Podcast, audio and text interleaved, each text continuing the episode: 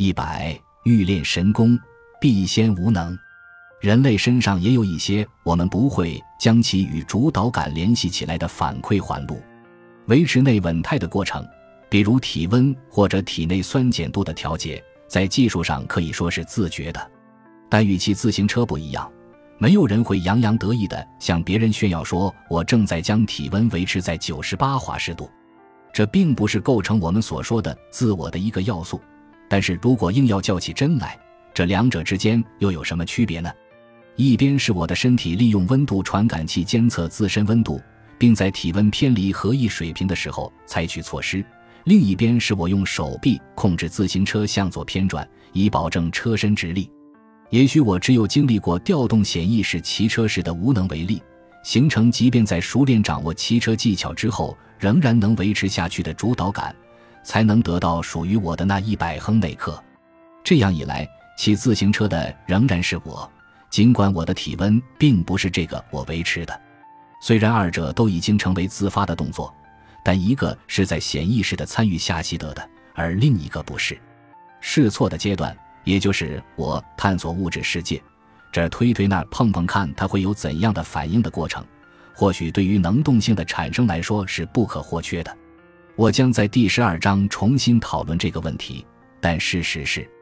由于一些根本性的原因。交互比反应更为有利，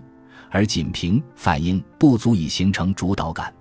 如果蠕虫之所以能不受身下地面晃动的影响继续爬行，完全是因为天生的神经元在起作用，而没有任何后天影响的因素，那么或许它的灵魂度也就只能与恒温器的不相上下了。有些软件也是从百无一能起步，在人类的指引下，通过反复试错获得能力的。第四章谈到的反向传播算法，虽然如今是深度学习的核心，被应用于很多的人工智能系统中，但它最开始的时候是干啥啥不行。它尝试分类，挨训练师一巴掌，然后调整参数，下一次就能有所进步。因此，如果从弱小无能开始的自我提升是获得主导感的唯一必要条件，那么人工智能已经发展到了这个阶段。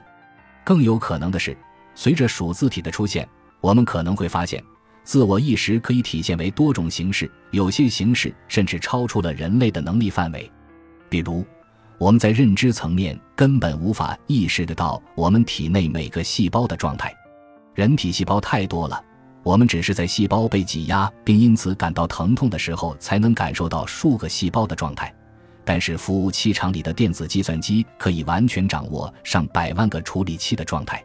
实际上，服务器厂会非常频繁地监测处理器的状态，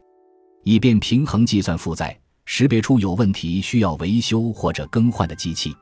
从这个意义上来讲，计算机的内省能力已经远远超过了人类。感谢您的收听，本集已经播讲完毕。喜欢请订阅专辑，关注主播主页，更多精彩内容等着你。